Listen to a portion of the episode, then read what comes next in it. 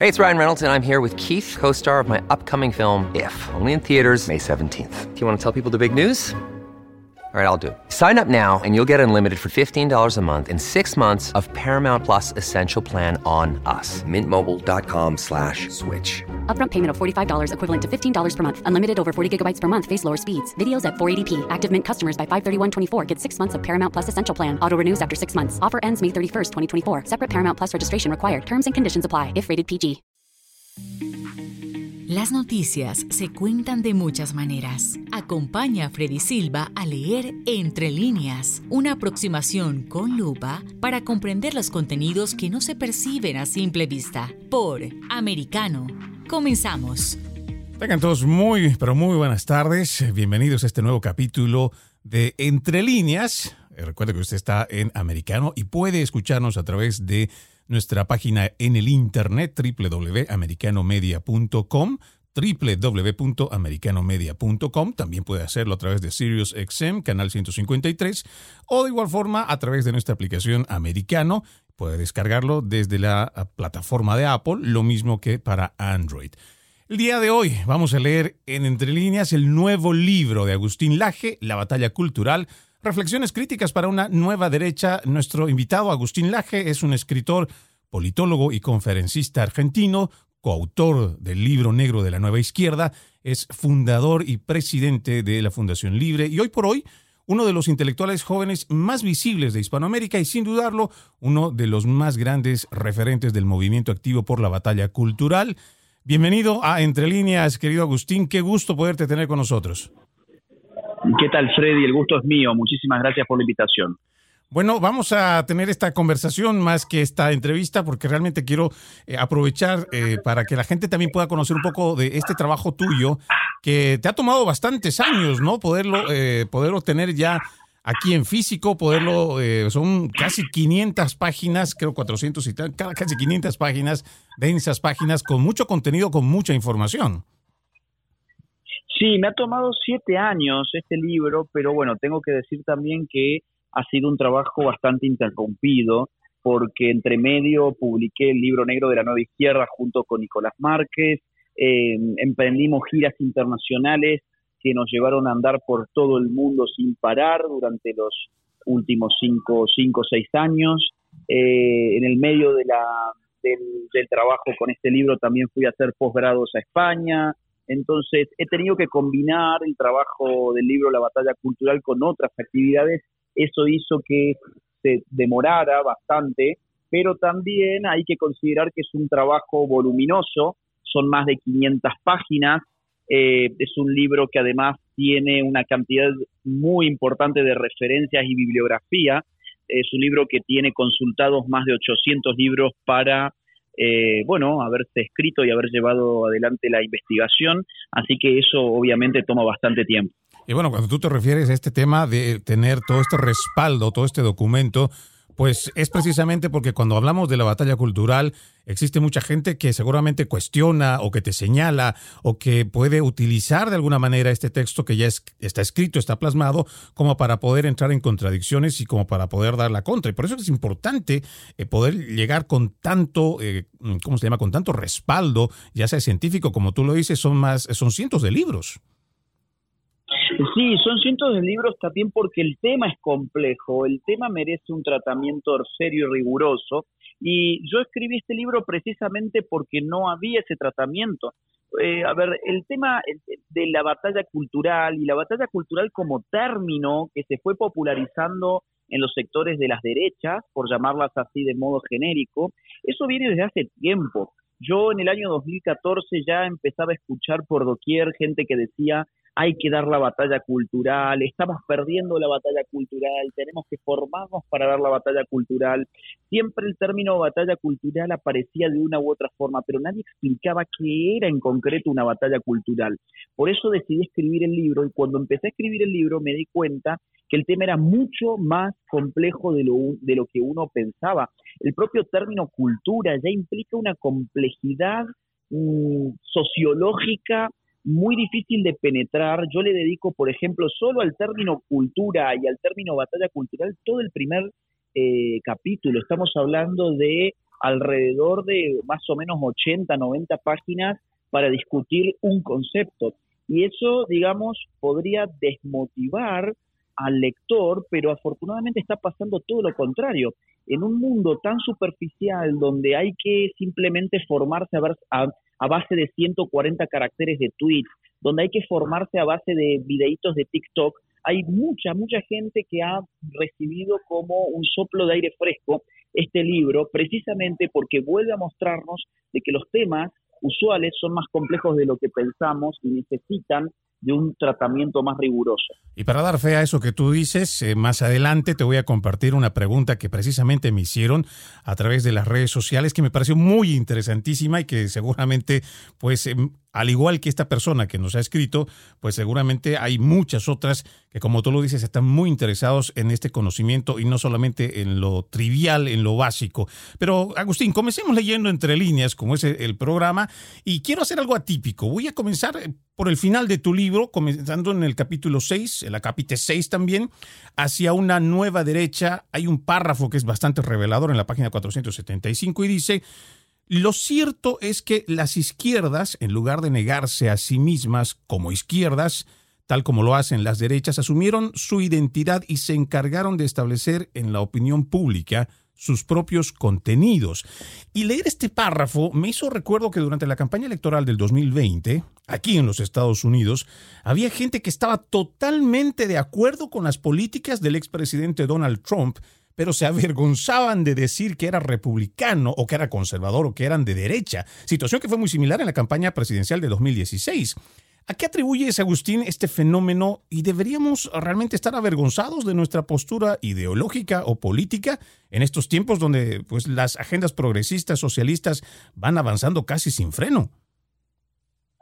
Mira, cuando uno advierte que al frente nuestro tenemos a personas que tienen orgullo de decirse de izquierda, cuando la izquierda terminó con la vida de más de 100 millones de seres humanos en el siglo XX, cuando además la izquierda ha mostrado sobradas veces que cualquier país que gobierna lo destroza por completo. Digo, tenemos en nuestras narices nada menos que Venezuela para confirmarlo, un país en donde la gente camina prácticamente sobre petróleo y sin embargo el 96% de las personas en Venezuela son pobres, revela el poder destructivo de las izquierdas. Las izquierdas además han destrozado las libertades individuales por doquier. Tenemos, digo, para no irnos tan lejos, el caso cubano, bien conocido en los Estados Unidos, donde los cubanos para alcanzar la libertad tienen que improvisar balsas lanzarse al océano, a tratar de llegar, si es que la suerte los acompaña con vida, a la Florida para poder escapar de la tiranía castrista. Las izquierdas han reventado la vida, la libertad, la propiedad, la prosperidad. La izquierda ha sido una fuerza de destrucción en todo el mundo y la historia lo revela con total claridad. Pero aún así, hoy en nuestro presente, una persona puede decirse de izquierda con la frente en alto, con orgullo, e incluso es cool ser de izquierdas ser izquierdas a uno automáticamente le confiere una suerte de halo de responsabilidad social, de justicia social, de empatía y preocupación por el otro. Es una locura, pero eso es el resultado de las batallas culturales exitosas que han tenido las izquierdas, mientras las derechas al contrario, se dejaban definir por sus enemigos. ¿Y por qué entonces la derecha tiene vergüenza de lo que es mientras la izquierda dice lo que es con la frente en alto? Pues porque la izquierda ha ganado parcialmente esas batallas culturales. La izquierda ha definido no solamente a sí misma, sino que ha definido a su enemigo, a la derecha. Por eso es que a la derecha se la juzga hoy por sus resultados, mientras que a la izquierda se la juzga por sus intenciones. Y entre las intenciones de las izquierdas, que suenan todas bonitas, y los resultados de las derechas, que son realmente muy buenos, pero claro, no tienen nada que hacer frente a las eh, eh, eh, intenciones utópicas de las izquierdas, el resultado es evidentemente que una postura suena muy cool y la otra suena, eh, digamos, bastante antipática. Entonces, eh, de lo que se trata acá, y es lo que yo planteo en el libro, es de salir del closet, ¿sí? O sea, así como eh, en los asuntos sexuales se habla con esa metáfora, salir del closet, romper un tabú, en la política tendríamos que empezar a hacer lo mismo y responder, sí, yo soy de derecha, ¿y cuál es el problema? Sí, yo voto a Donald Trump. ¿Y cuál es el problema? Vos votaste a un empobrecedor como Joe Biden. Sí, yo soy de derechas, yo respeto la familia, respeto la vida, respeto la libertad. ¿Y cuál es el problema? Vos promovés el aborto, o sea, el asesinato de los niños en gestación, promovés la descomposición de las familias, promovés la ideología de género. ¿Cuál es el problema? Yo defiendo la familia, la libertad y la vida, pero con orgullo, saliendo del closet, porque lo que nosotros defendemos, las personas de las derechas y sobre todo de las nuevas derechas, son cosas objetivamente buenas. Y bueno, a eso habría que añadirle también, Agustín, el no avergonzarnos también del credo que profesamos, ¿no? Porque hay personas que, tanto en las redes sociales, lo mismo que en televisión, puedo hablarte de muchos ex colegas con quienes he tenido la oportunidad de, de conocer y de trabajar, pues el hecho de presentarse ante su público con la fe que profesan, el credo, el cual ellos tienen como parte de sí, pues eh, como que les resulta no solamente vergonzoso, sino que algo como que no deben de hacerlo a través eh, de los medios. Exactamente, bajo aparte una presunción que es falsa, que es que la religión ha desaparecido en el mundo. No, eso no es cierto. Digamos, las mayorías todavía siguen creyendo en Dios y respetando su fe. Y además, además, aquellos que se vanaglorian por no tener ninguna fe ni ninguna religión, terminan teniendo fe y religión que toman la forma de una ideología. Las ideologías modernas toman la forma de la religión y de la fe. Todos estos tipos que dicen que no, que ellos están muy orgullosos porque no tienen ningún Dios, porque no tienen ninguna fe, terminan endiosando a Naciones Unidas, terminan endiosando a un gobernante, terminan peor aún, endiosando a la farándula de Hollywood, ¿sí? Eh, terminan endiosando lo que los medios del orden establecido afirman, las fake news del momento, terminan endiosando a figuras de carne y hueso como Mark Zuckerberg o como los dueños de las big tech en general, terminan endiosando a un pseudo filántropo como George Soros, ¿sí? Esos son los dioses modernos, que son personas de carne y hueso. Y una persona de derecha que tenga además fe puede decir tranquilamente con la frente en alto, mientras ustedes endiosan a individuos de carne y hueso, nosotros tenemos un Dios que es sobrenatural, que es trascendente y que promete la vida eterna. Y creo que esto es importante siempre, hay que eh, presentarlo de esta forma, ¿no? Sin tener algún tipo de, temor, porque al, al, final del día también esta parte espiritual, como en algún momento lo escuché a César Vidal, es una necesidad muy, pero muy importante dentro de la vida de cada ser humano. Y esta parte espiritual no debe de, ponerse ajena. Yo he visto y he escuchado a muchas personas, eh, por lo menos en el medio, y seguramente lo has visto también, Agustín, el hecho de que te digan, bueno, porque tú eres periodista o porque tú eres escritor o porque tú eres pastor, no debes de hablar de política, o porque tú eres periodista, no debes de hablar de este otro tema, como si el ser humano pudiera dividirse, como si se tratara de una, un complejo de apartamentos que, bueno, para tal hora, entonces Freddy Silva tiene que actuar de esta forma, o para otra, entonces pasa al cuarto o a la habitación siguiente, cuando tenemos que entendernos como una entidad completa.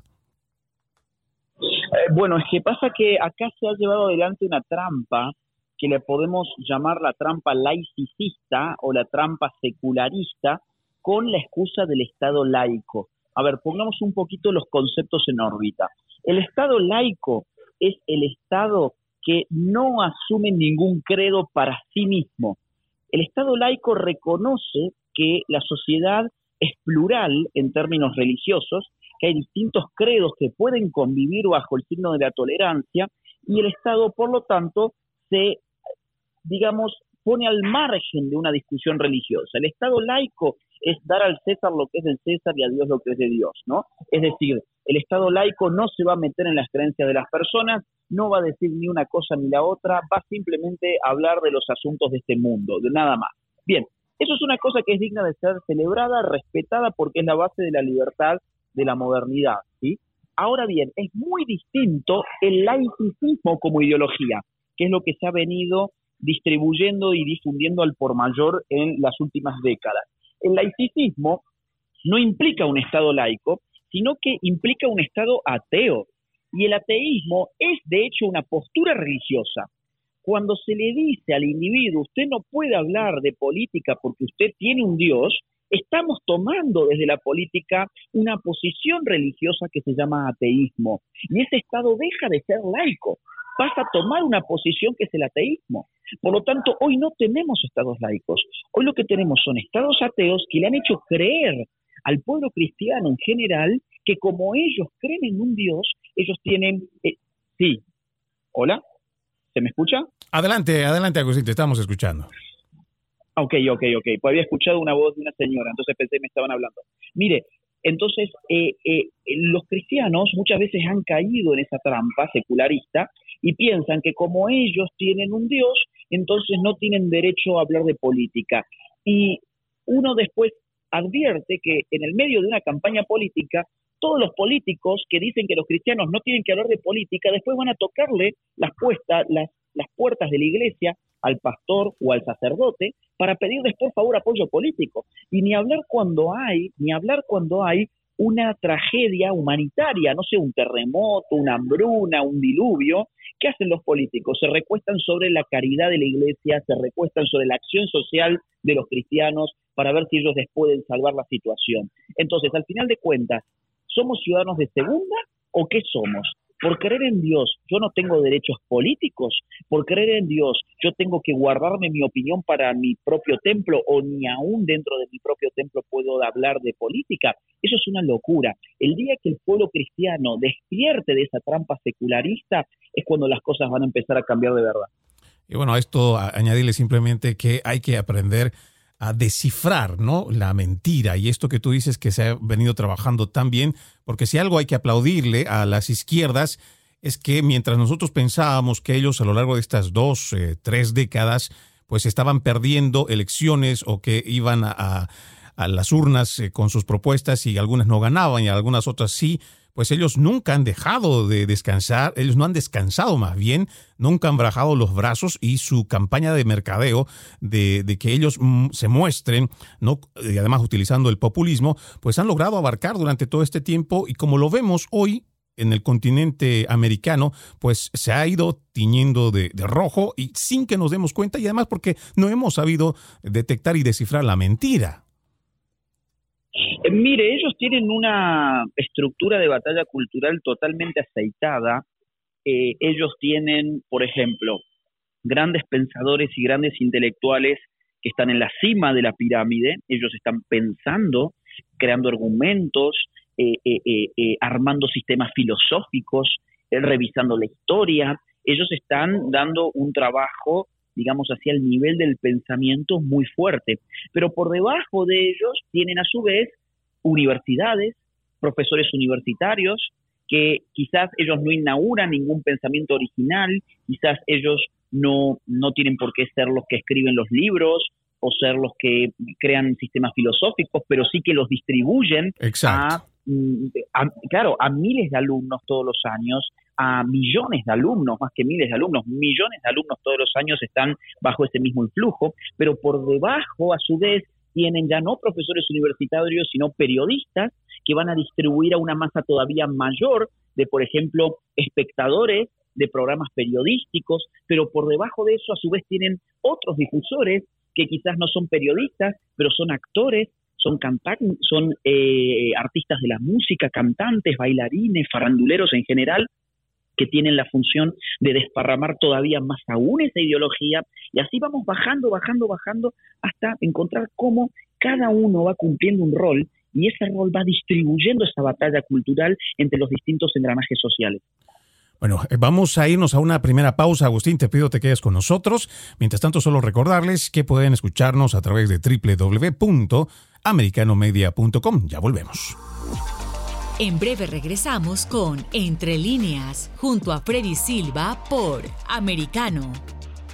Noticias e información del acontecer de nuestra región con sabor caribeño. Acompaña a Diulca Pérez e infórmate de lunes a viernes en vivo 9 a.m. Este, 8 Centro, 6 Pacífico por Americano. Donde vive la verdad. Somos americano. Los hechos relevantes que ocurren en Estados Unidos, analizados con la característica frontalidad de Dania Alexandrino y sus invitados. Perspectiva USA, conectándote de lunes a viernes, 6 p.m. Este, 5 Centro, 3 Pacífico, en vivo por Americano. Perspectiva USA está disponible para ti cuando quieras. Accede a toda nuestra programación a través de nuestra aplicación móvil americano. Descárgala desde Apple Store o Google Play y mantente informado con nosotros.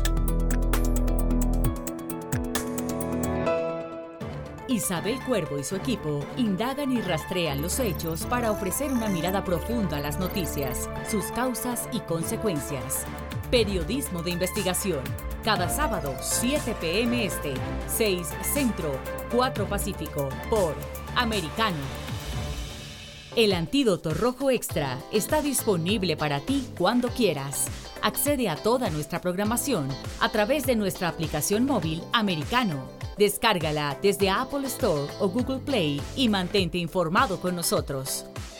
Los hechos relevantes que ocurren en Estados Unidos, Europa, Asia y Medio Oriente, vistos con la mirada experta de la internacionalista Lourdes Subieta, en Así está el mundo, de lunes a viernes 11 a.m. Este, 10 Centro, 8 Pacífico, en vivo por Americano. Estamos de vuelta con Entre líneas junto a Freddy Silva por Americano. Gracias por continuar con nosotros. Estamos en Entre Líneas con nuestro invitado Agustín Laje desde Argentina. Él es coautor del libro negro de la nueva izquierda, fundador y presidente de la Fundación Libre y hoy presentando, o por lo menos hablando en cuanto a este nuevo libro que es La batalla cultural. Agustín, acudiendo a la portada de tu libro, podríamos dividirlo en dos partes. Y la pregunta, ¿no? ¿Por qué una batalla cultural? Lo decías tú al principio, por, eh, has dedicado por lo menos los dos primeros capítulos para explicar esto, pero ¿existe realmente una batalla cultural, Agustín? ¿Qué es la batalla cultural? La batalla cultural también la estamos viviendo aquí en los Estados Unidos. Y segundo, cuando hablas de reflexiones críticas para una nueva derecha, ¿por qué una nueva derecha? ¿Qué, qué pasa también con la vieja o la antigua derecha? Bueno, muy buenas preguntas ambas vamos a ver, una batalla cultural es una batalla que tiene por fin dominar los elementos de una cultura. ¿Cuáles son los elementos de una cultura? Bueno, son varios. Por ejemplo, las costumbres, los símbolos, ah, las tradiciones, las normas, las creencias, las historias, las, los modos del lenguaje, etcétera, etcétera. Ahora, cómo se dominan esos elementos en una batalla cultural no se hacen con armas, sino que se dominan con instituciones y dispositivos culturales. ¿Cuáles, por ejemplo? Bueno, eh, las escuelas, las universidades, los medios de comunicación, los medios digitales, las redes sociales, la música, el cine, las series, el arte en general, los libros, eh, hay, bueno, la familia, las iglesias, son distintos actores culturales que tienen un rol importante de batalla cultural, pero para tener ese rol primero tiene que tomarse conciencia de la existencia de batalla cultural. Vos me preguntabas, ¿existe la batalla cultural? Sí, no solamente hay una, hay muchas batallas culturales en este momento activas. Por ejemplo, la batalla cultural por la vida, que están, digamos, estamos viendo cómo en muchos países de la región el aborto se va convirtiendo no solamente en legal, sino que además la gente empieza a modificar su concepción sobre qué es hacerse un aborto. Vos fíjate, ese te puede dar un buen ejemplo sobre qué es una batalla cultural. ¿Qué, qué significa para una cultura el aborto? ¿Qué, ¿Cómo vamos a definirlo? ¿Cómo vamos a definirlo? Podemos, podemos, podemos hacerlo, eh, por ejemplo, como se hace actualmente, que es eh, la interrupción voluntaria del embarazo. Eh, o, o se puede hacer, por ejemplo, de otra manera. Se puede hacer como eh, eh, el asesinato de un ser humano en gestación. Ahora, mm, hay toda una batalla cultural para determinar cuál de las dos respuestas es correcta o cuál de las dos es válida para una cultura. Cuando nosotros decimos el aborto es la interrupción del embarazo, invisibilizamos culturalmente el hecho de que en un aborto se asesina a un ser humano en gestación. Ahora, cuando decimos el aborto es el asesinato de un ser humano en gestación, lo estamos visibilizando. Ahora, cuando yo impongo la primera concepción cultural de qué es un aborto, impacto no solamente en las leyes, sino que impacto en el sentido moral de los individuos y por lo tanto en su conducta futura. Porque, digamos, ya no van estos individuos a percibir el aborto como un asesinato, como acabar con la vida del hijo, sino que simplemente como interrumpir el embarazo. Por eso no es casualidad que donde esta definición se va imponiendo, los abortos se van multiplicando. Y bueno, y es interesante, te, interrumpo acá porque es interesante esto lo que tú dices, Agustín, porque aquí hay una manipulación también del lenguaje que como está utilizada también por todo este ejército de medios de comunicación, pues la gente, como tú lo dices, ya no, se lo, ya no lo toma como realmente es el hecho de como tal el, eh, el, aborto en su definición. Entonces le queremos llamar o encontrar una justificación y creo que eso también es el impacto que tiene en esta batalla cultural. Por supuesto, y mira, te pongo un ejemplo similar. Nuestra cultura se hubiese reído hace algunos años nada más de la idea de que el sexo se podía cambiar. Es decir, la sola idea de que una persona por perder sus genitales ha cambiado de sexo era algo que hubiese despertado la risa, no sé, vamos a decir, de nuestros padres, por ejemplo. Ahora bien, en la cultura actual, llena de engaños, se le ha hecho creer a la gente de que la sexualidad estaba concentrada en tus genitales. O sea, si yo rebano mis genitales y me hormonizo, por ejemplo, estoy cambiando de sexo. Y los medios de comunicación impulsan esa idea totalmente falsa. Digo totalmente falsa porque hasta la última célula de, nuestros, de nuestro cuerpo está sexualizada. Hasta la última célula de nuestro cuerpo grita XX o XY. La sexualidad no depende de si yo tengo intacto mi genital o no. Entonces, fíjate que ya esa modificación entraña una modificación conductual en niños que piensan que el sexo es maleable y que piensan que si ellos hoy se despertaron con, ganas de ser mujeres, ellos pueden emprender una transición hacia la transexualidad, lo cual es una locura, pero ¿de dónde viene esa locura? De una batalla cultural que ha modificado la concepción cultural que teníamos del sexo. Entonces, hay muchas batallas culturales, la batalla cultural de la ideología de género, la batalla cultural de, de la vida, versus la batalla cultural del aborto, la batalla cultural por la libertad, la batalla cultural por la definición de la justicia. Hoy en una entrevista que di hace un rato, una periodista me preguntaba sobre la justicia social y yo le decía, bueno, mire, yo no conozco ninguna justicia que no sea social toda justicia se da en un marco social. Si no hay sociedad, pues no puede haber justicia. Por lo tanto, es una redundancia. Lo que pasa es que la izquierda ha impuesto distintas palabritas que hemos ido absorbiendo de forma acrítica y que no podemos especificar su contenido porque son palabras vacías o palabras engañosas, pero muchas personas actúan conforme esas palabras vacías y esas palabras engañosas. Entonces, hay muchos, hay muchos muchas batallas culturales que se están dando ahora mismo. Y es preciso que nosotros prestemos atención a esto y entendamos que sí, realmente existe no solo una batalla cultural, como lo dice Agustín, sino muchas otras a las cuales tenemos que identificarlas y tenemos que prestar alertas, porque no solamente se trata de lo que en la sociedad estamos viendo, sino también se trata del futuro que le estamos heredando a quienes vienen después de nosotros y por eso tenemos que estar alertas. Voy a una segunda pausa. Agustín, por favor, quédate con nosotros. Mientras tanto, solo recordarles que pueden escucharnos después de la radio. Seguramente si se está bajando de su vehículo, puede escucharnos a través de www.americanomedia.com. Ya volvemos. En breve regresamos con Entre líneas, junto a Freddy Silva por Americano. Somos Americano. La hora de la verdad está disponible para ti cuando quieras. Accede a toda nuestra programación a través de nuestra aplicación móvil Americano. Descárgala desde Apple Store o Google Play y mantente informado con nosotros. Diego López y Dianelis Guerra comentan y analizan el acontecer deportivo, torneos, campeonatos y la actuación de tus atletas favoritos en Deportes Americano. Sábado, 10 pm Este, 9 Centro, 7 Pacífico por Americano. Iberoamérica hoy. Un análisis de los acontecimientos políticos y sociales y su impacto en nuestra región junto a Mario Pacheco y Eugenio de Medina, de lunes a viernes, 12 pm este, 11 centro, 9 pacífico, en vivo por Americano.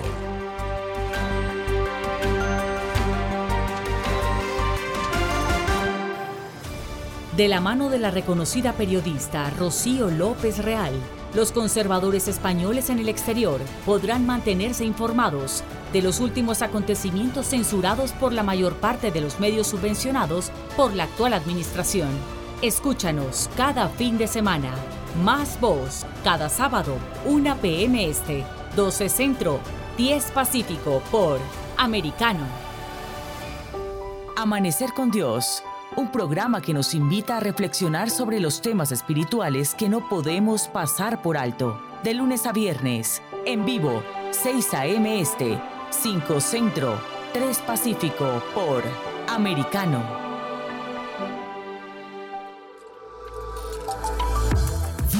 en la verdad. Somos americano.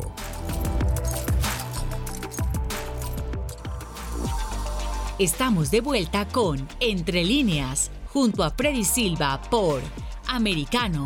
Seguimos con más de Entre líneas. Agustín, nos quedamos en esa segunda parte de la pregunta sobre las reflexiones críticas para una nueva derecha y decíamos, ¿por qué esta nueva derecha? ¿Qué pasa con la vieja también derecha? ¿Cómo es que se posesiona ahora esa antigua derecha? Bien, eh, vamos a ver, la vieja derecha es una vieja derecha que se ha quedado en ah, clave de guerra fría, es decir, sigue pensando que la izquierda se reduce al intento por socavar el sistema económico basado en la propiedad privada, eh, es una mm, vieja derecha que solamente están las discusiones económicas, es una vieja derecha que además no ve ningún problema en los organismos internacionales.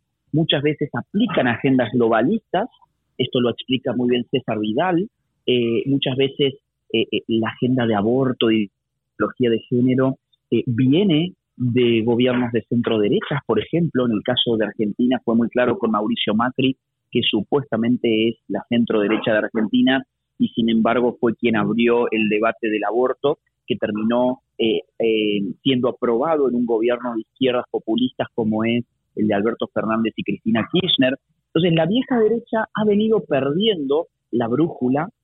La vieja derecha además eh, eh, se ha caracterizado generalmente por ser elitista, por apuntar a eh, congraciarse generalmente con las clases altas, ha apuntado muy poco a los jóvenes, ha tenido siempre un público sobre todo mayor, y esa vieja derecha que hoy está en crisis, y esa crisis la vemos en todos los países.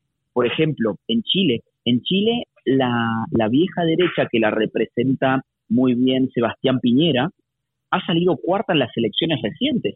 Ha sido una derecha tan cobarde, tan poco sumergida en la batalla cultural, que pensaba que podían mantener en pie el sistema económico de libre mercado, tan característico de Chile, simplemente dando argumentos económicos. Y así es como han fracasado. Y así es como le han terminado haciendo incluso una reforma, con una convención constituyente. Se está discutiendo en este momento en Chile una constitución totalmente socialista, no porque el sistema capitalista haya fracasado, porque haya entrado en crisis, sino porque la vieja derecha nunca dio su batalla cultural o sus batallas culturales. O por ejemplo, podemos pensar en España. La vieja derecha en España o la vieja centro derecha española está muy bien representada por el PP, un partido que en temas culturales ha adoptado casi siempre las agendas de las izquierdas progresistas.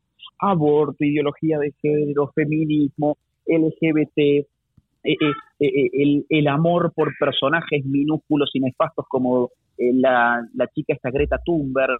todo eso, todo eso este, em, ha sido parte del propio PP. Por eso aparece después una fuerza distinta de nueva derecha llamada Vox. Por eso en Chile aparece una fuerza de nueva derecha que es el Partido Republicano de José Antonio Caz. Por eso en Argentina, después del macrismo, aparece una nueva derecha con Javier Milei a la cabeza. Y en el caso de Estados Unidos, yo no tengo dudas de que la nueva derecha la representa Donald Trump o gente como DeSantis en Florida, por ejemplo. ¿no? Donde atienden al problema cultural, donde se dan cuenta de que hay que ponerle un freno a la ideología de género, al aborto, enfrentar la ilusión de guerra de sexos que está diseminando por todas partes el feminismo, enfrentar al establishment de Hollywood, al establishment de Netflix, eh, eh, em, eh, esas batallas culturales que a la vieja centro derecha no le interesan, las nuevas derechas sí que la toman y por eso el libro trata de ser un esfuerzo para contribuir a una especie de teoría política la cual la nueva derecha pueda recostarse de alguna manera. Bueno, aquí también algo que acotar, eh, Agustín, el hecho de que precisamente es el expresidente Donald Trump ahora y también desde antes, también ha expuesto a quienes son de nombre republicanos, pero que al momento de votar por alguna legislación, pues eh, aquí se les llaman rinos, ¿no? Porque son eh, Republican in name only pero eh, que terminan eh, pues votando como lo hacen los demócratas y eso también es importante, ¿no? De esta nueva derecha porque expone a aquellos que tal vez en Latinoamérica, como ya los he escuchado a algunos decir, son la derechita cobarde, como también lo he escuchado alguna en alguna de tus presentaciones, eh, Agustín, esa, esa misma derechita cobarde que no es capaz de definirse y, y decir que es ya sea conservador, que es republicano o que es definitivamente de derecha. Pero sigamos leyendo entre líneas. Eh, en la última parte de tu libro, eh, izquierdas y derechas en la batalla cultural, en la página 484, eh, se menciona esto. Creo que una nueva derecha podría conformarse en la articulación de libertarios no progresistas, conservadores no inmovilistas, patriotas no estatistas, y tradicionalistas no integristas. Como diría nuestro amigo Miklos Lukács, eh, vamos a ponernos progres por un momento y ser idealistas. Agustín, ¿cómo se podría aplicar esto aquí en los Estados Unidos cuando hay católicos que prefieren no acercarse a otras denominaciones cristianas o viceversa? Cuando los conservadores tienen sus propias reuniones aisladas de republicanos que tienen fuertes inversiones, cuando tienes movimientos de jóvenes activos de derecha que reciben los consejos de mayores pero que asumen su propia forma de manejar su activismo. Eh, mira, yo creo que eh, el éxito de la articulación que está ahí planteada y que es cierto puede ser un poco utópica, pero el éxito, insisto, depende del reconocimiento de las virtudes del otro. Es decir, cuando un libertario, por ejemplo, puede reconocer en el conservador a un guardián de la cultura y darse cuenta, ¿qué tiene para dar un conservador mejor de lo que yo hago?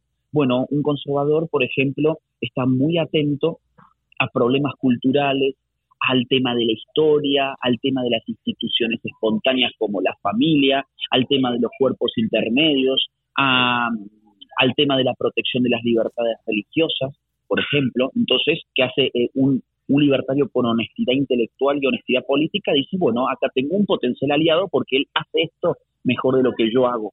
A su vez, un conservador puede decir, ¿y qué tiene un libertario para dar mejor de lo que yo tengo para dar? Bueno, un libertario eh, tiene una sensibilidad muy especial contra el Estado, tiene una sensibilidad muy, uh, muy especial a la hora de tratar de controlar a ese Estado que no deja de crecer, a ese Estado que cada vez nos mete más impuestos, a ese Estado que cada vez reglamenta y controla más la vida de los ciudadanos. Y entonces, ¿qué puede dar un libertario? Un libertario puede dar un gran sentido estatista, perdón, un gran sentido antiestatista a esta nueva configuración política. Y también se pueden preguntar estos dos, y bueno, ¿y qué nos puede dar un patriota? Bueno, un patriota tiene una gran sensibilidad respecto de la identidad nacional y respecto del concepto de soberanía, ¿no? Es decir, eh, el primero en darse cuenta que la Agenda 2030 de la ONU huele podrida, ¿sí? Es el patriota. Lo, lo huele antes que el conservador y lo huele antes que el libertario. Y eso es una virtud. Queremos a ese tipo nuestro equipo. Esto es como un equipo de fútbol. Yo no quiero todos que le peguen con la derecha digamos, o sea, no quiero que todos sean delanteros. Yo necesito tener delanteros, mediocampistas, necesito defensores y necesito un portero y necesito directores técnicos, necesito cuerpo de entrenamiento, etcétera. Lo mismo pasa con una articulación política.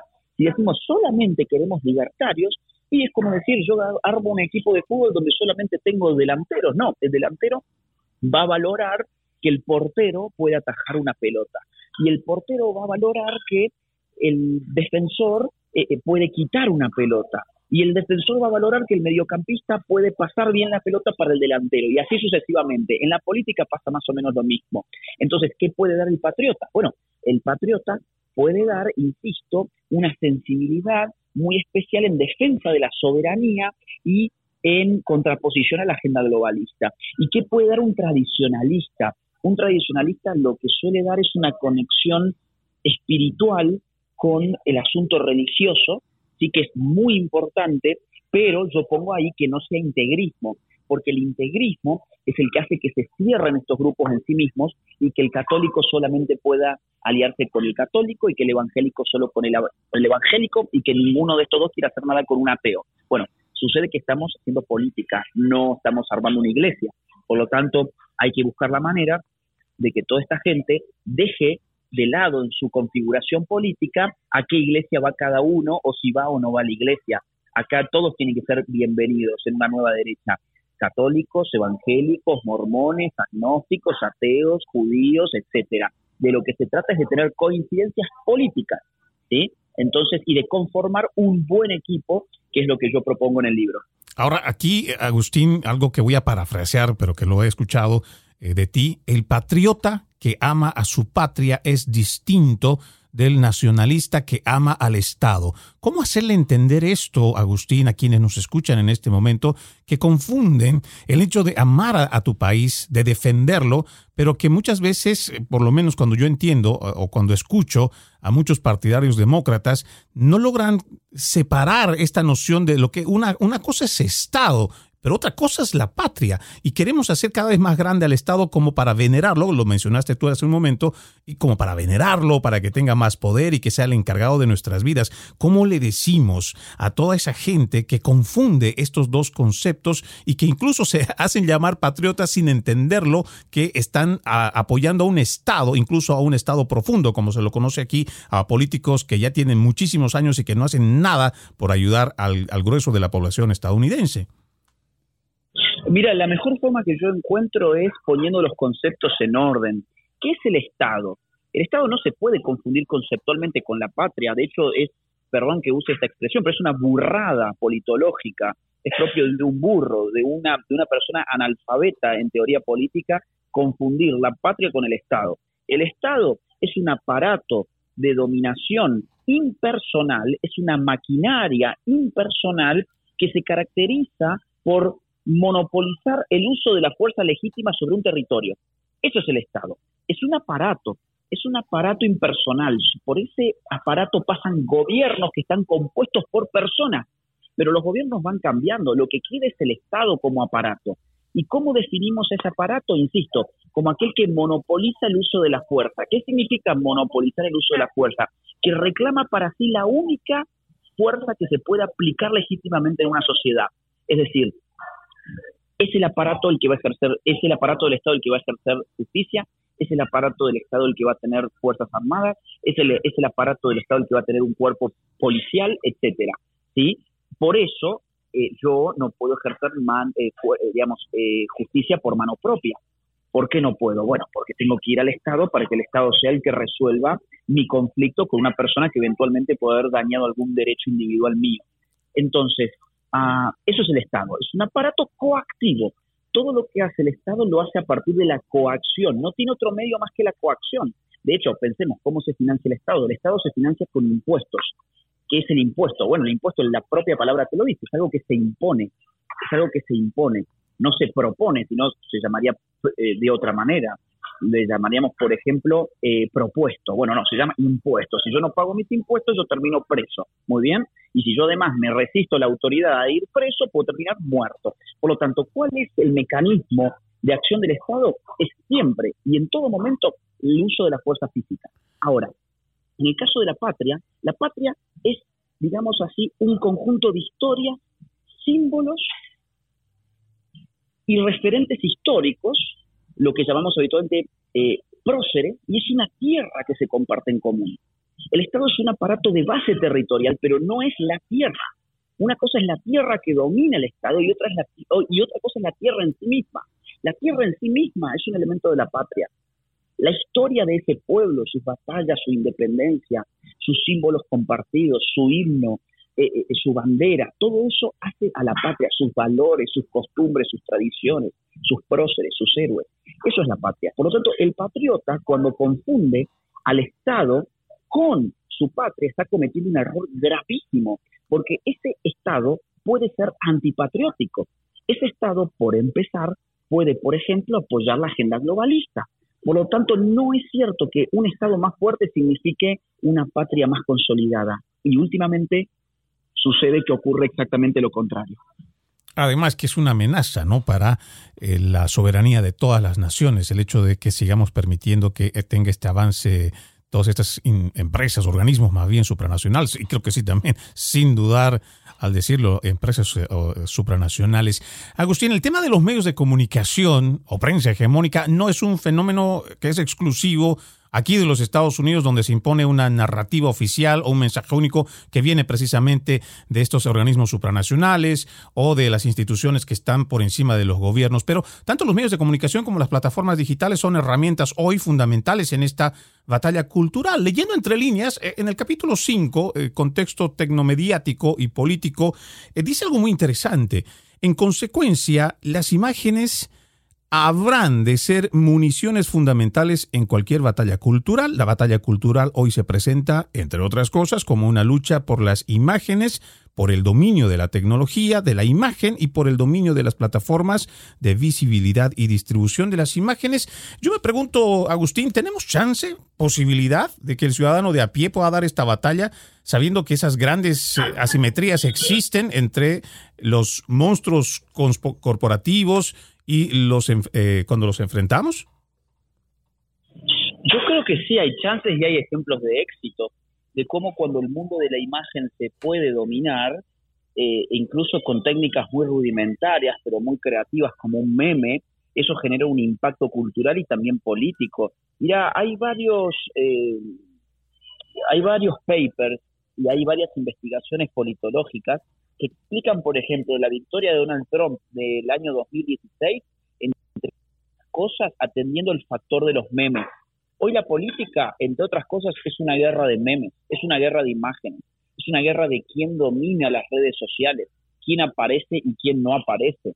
Entonces, cuando uno quizás no es dueño de una red social, evidentemente, como todos nosotros no somos dueños de ninguna red social, pero sí tenemos creatividad para hacer un buen meme, para hacer un buen canal de YouTube, para armar eh, eh, un podcast, para armar una buena cuenta de Twitter. Ahí estamos teniendo poder cultural. Y estos pequeños granitos de arena que muchos estamos poniendo terminan a veces creando una playa. Terminan creando literalmente una playa. Como te digo, la victoria de Donald Trump del año 2016 no se explica si no atendemos, entre otros factores, al factor de la memética. Y, la factor, y el factor memético, o sea, de los memes, ha sido totalmente, digamos, orgánico. Ha sido algo que los usuarios en sus casas lo hacían de forma espontánea, con gran creatividad. Internet es, tiene una lógica que es totalitaria, evidentemente, porque está sujeto a un proyecto político de los dueños de las Big Tech, pero también tiene una lógica libertaria que permite la creatividad, la espontaneidad, permite la, la masividad de la difusión de personas que de otra forma no hubiesen sido conocidas ni hubiesen hecho visible toda su creatividad. Entonces, eh, yo creo que sí hay esperanzas, a pesar de que obviamente estamos remando contra la corriente. Bueno, vamos a irnos a una este, última pausa, Agustín. Esto que acabas de mencionar es eh, realmente fundamental, porque eso que muchos podrían verlo tal vez como algo muy lejano. Eh, creo que trasladarlo en estas palabras tan simples como tú lo dices, que estos pequeños granitos de arena terminan formando una playa, es lo que debería no solamente motivarnos, sino impulsarnos a seguir dando esta batalla cultural, porque también recordemos que por muy pequeña que sea nuestra luz, al final del día, si nosotros seguimos dando esta batalla, en algún momento va a brillar esta luz y esta luz va a poder hacer que otras personas también puedan salir de esta oscuridad. Te pido, eh, Agustín, vamos a una última pausa al volver con esta pregunta que te había dicho al principio de una persona que me escribió a través de eh, mis redes sociales. Mientras tanto, no se olviden, ustedes están en Americano, la nueva opción para los latinos en los Estados Unidos a nivel nacional. Ya regresamos. En breve regresamos con Entre líneas, junto a Freddy Silva por Americano. De la mano de la reconocida periodista Rocío López Real, los conservadores españoles en el exterior podrán mantenerse informados de los últimos acontecimientos censurados por la mayor parte de los medios subvencionados por la actual administración. Escúchanos cada fin de semana. Más voz, cada sábado, 1 p.m. Este 12 Centro, 10 Pacífico por Americano. Más Voz está disponible para ti cuando quieras. Accede a toda nuestra programación a través de nuestra aplicación móvil americano. Descárgala desde Apple Store o Google Play y mantente informado con nosotros. El análisis íntegro de la doctora María Herrera Mellado, junto a sus habituales colaboradores, sobre los temas relevantes que generan titulares nacionales e internacionales. La política, de lunes a viernes, a las 6 pm este 5 Centro 3 Pacífico, por Americano. Ideas, argumentos, posturas y visiones, sin desperdicios. Escucha, concuerda o difiere con los postulados de José Aristimuño y Jimmy Nieves, quienes debaten con vehemencia de lunes a viernes a las 9 pm este, 8 Centro, 6 Pacífico por Americano. E información del acontecer de nuestra región con sabor caribeño. Acompaña a Diurca Pérez e infórmate de lunes a viernes en vivo 9 a.m. Este, 8 Centro, 6 Pacífico por Americano. La economía es el eje central de la vida diaria. Infórmate de los temas importantes del acontecer económico y empresarial en Ahora con Alberto Padilla. De lunes a viernes, 4 p.m. Este, 3 Centro, 1 Pacífico. En vivo por Americano.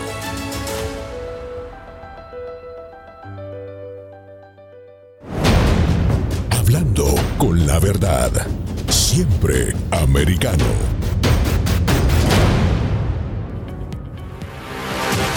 Siempre en el saber. Siempre en la verdad. Siempre americano. Estamos de vuelta con Entre líneas, junto a Freddy Silva por Americano. Estamos nuevamente aquí en Entre Líneas, en la última parte de esta, este capítulo, donde tenemos a Agustín Laje, como ya les decía al principio, él es escritor, politólogo, conferencista y además el escritor de este nuevo libro es la batalla cultural, reflexiones críticas para una nueva derecha. Voy a ir cerrando con esta pregunta que nos hace, o bueno, que me hizo a través de las redes sociales una persona, Agustín, porque después quiero entrar un poco más a lo que estás realizando, porque entiendo que vas para el viejo continente. Eh, ya vamos a más adelante también a hablar con el doctor. Eh, Agustín Laje, pero vamos a dejarlo eso para más adelante. Te comento, Agustín, dice eh, Fabricio Cervellón, él eh, dice, un saludo cordial primero, quisiera, si fuese posible, que en la entrevista de mañana le preguntara a Agustín sobre lo que infiere en su libro, el cual estoy leyendo, con respecto al papel que jugó la reforma del siglo XVI en la separación de la religión y la cultura y cómo los medios de producción y de modernidad ayudan al desempeño de la batalla cultural que debemos hacer. Él dice, me interesa porque Habemos pocos en los medios de comunicación en general que tenemos ese pensamiento conservador y desde mi trinchera estoy haciendo lo propio.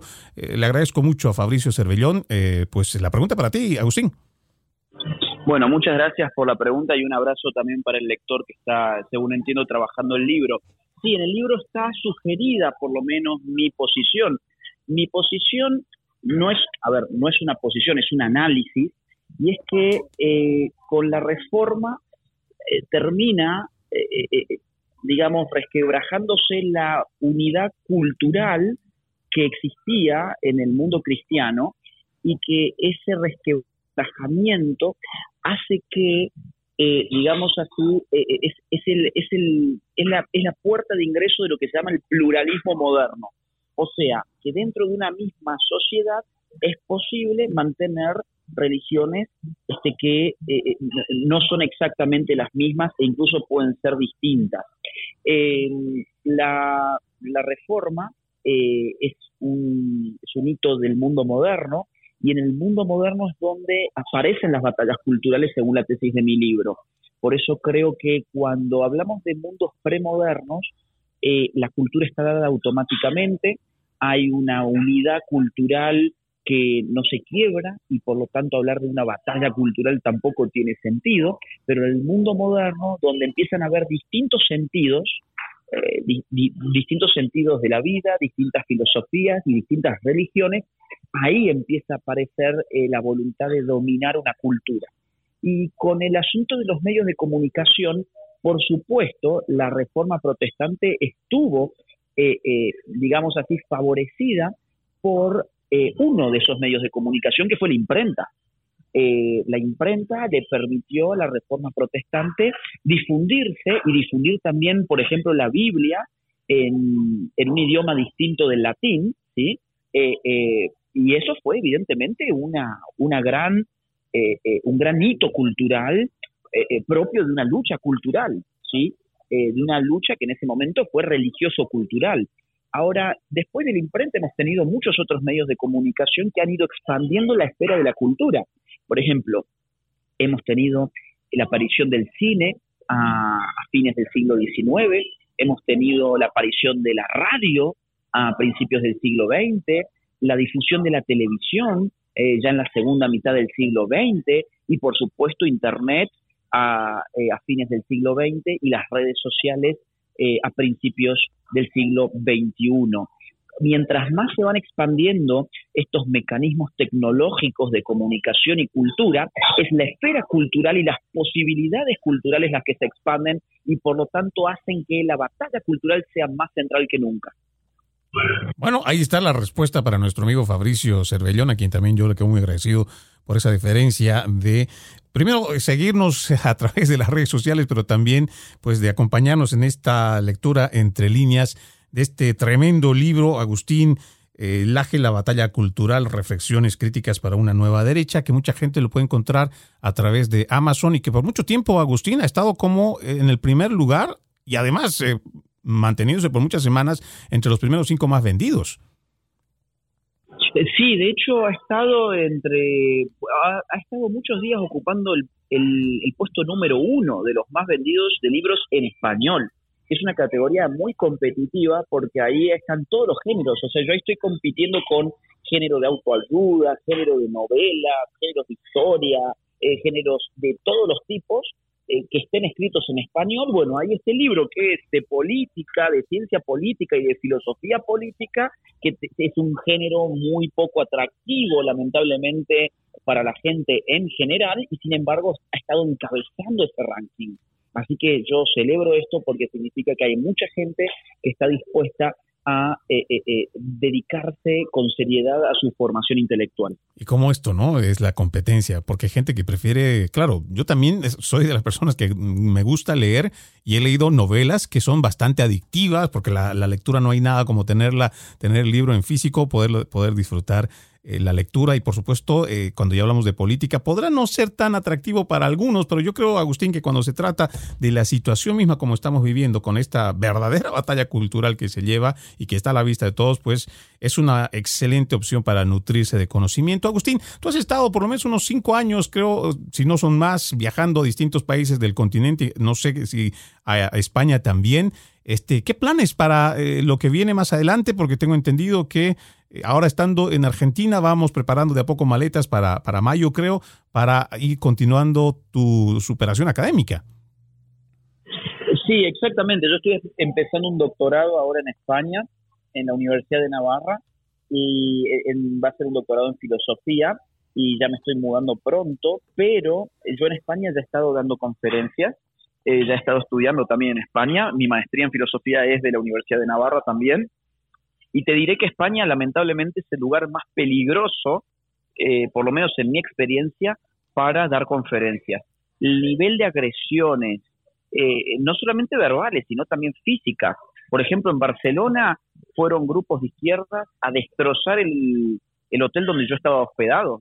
Lo destrozaron durante horas, tirándoles bombas de pintura, piedras, distintos objetos. Fueron, por ejemplo, en Oviedo, y, es que España es uno de los lugares más ideologizados. Yo creo que mucha gente tal vez hasta desconoce que esto comienza con Rodríguez Zapatero, quien empieza a introducir este tipo de medidas de, mm, género y que han terminado ideologizando a, ese país, lamentablemente. Eh, Agustín, eh, disculpa, ya estamos prácticamente en el último minuto eh, y medio para poder despedirnos, pero sí quisiera que la gente supiera dónde encontrarte a través de las redes sociales y sobre todo apoyar tu trabajo, no solamente con, con el libro. Sí, yo los invito a todos a que me sigan en mis redes sociales. Yo estoy en todas. Pueden encontrarme en Instagram eh, buscando arroba Agustín Laje, se escribe con J, eh, pueden buscarme en Facebook, en mi página nueva, porque la anterior está hackeada, mi página nueva se llama Agustín Laje-medio, sí, guion oficial, eh, también me pueden buscar en TikTok, arroba Agus también me pueden buscar en Twitter, arroba Agustín y sobre todo en mi canal de YouTube, donde estoy constantemente subiendo material audiovisual. Entonces me pueden buscar en mi canal oficial, que es Agustín Laje Arrigoni, que es mi segundo eh, apellido. Y el libro lo pueden encontrar en Amazon. Yo les invito a que este, le den una oportunidad a una formación importante, una información seria eh, que eh, yo creo que, digamos, a muchas personas les va a hacer bien leer este tipo de, de libros y eso es lo que la gente me ha estado manifestando en los últimos días cuando ha terminado la lectura del libro, que han sentido un crecimiento intelectual muy importante en su vida Así que el libro lo pueden conseguir por Amazon. Y personalmente lo recomiendo. Es, lo he leído hasta la mitad y les estoy, les soy muy sincero, pero estoy disfrutando esta lectura. Además que me toca volver a repasar un poco para ir para atrás y ver para adelante, porque esto sí tiene bastante información, bastante conocimiento.